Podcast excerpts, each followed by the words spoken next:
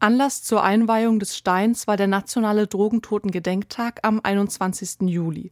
Erinnert wurde an über 1500 Verstorbene durch illegale Drogen.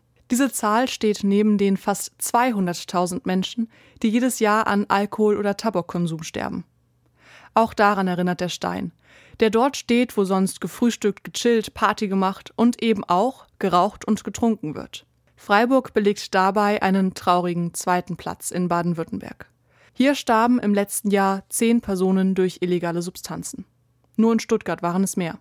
Das Motto des Freiburger Drogentoten-Gedenktages ist dabei aber ein positives. Den Toten gedenken, die Lebenden schützen, hieß es nämlich am 21. Juli in Freiburg.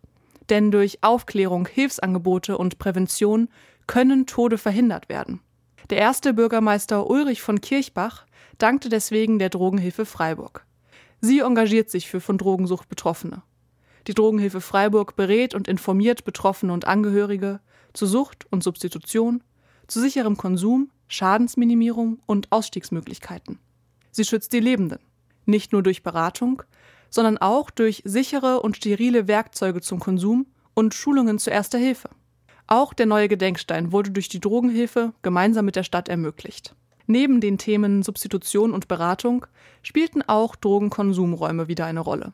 Also ein Ort, an dem von Drogensucht Betroffene unter medizinischer Aufsicht mit sterilem Material sicher konsumieren können.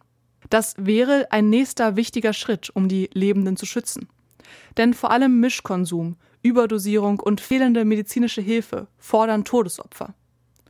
Ein Drogenkonsumraum in Freiburg wird aber durch das Land Baden-Württemberg unmöglich gemacht.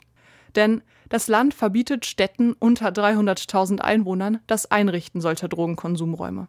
Und so liegt das Schützen der Lebenden weiter in den Händen von Organisationen wie der Drogenhilfe Freiburg.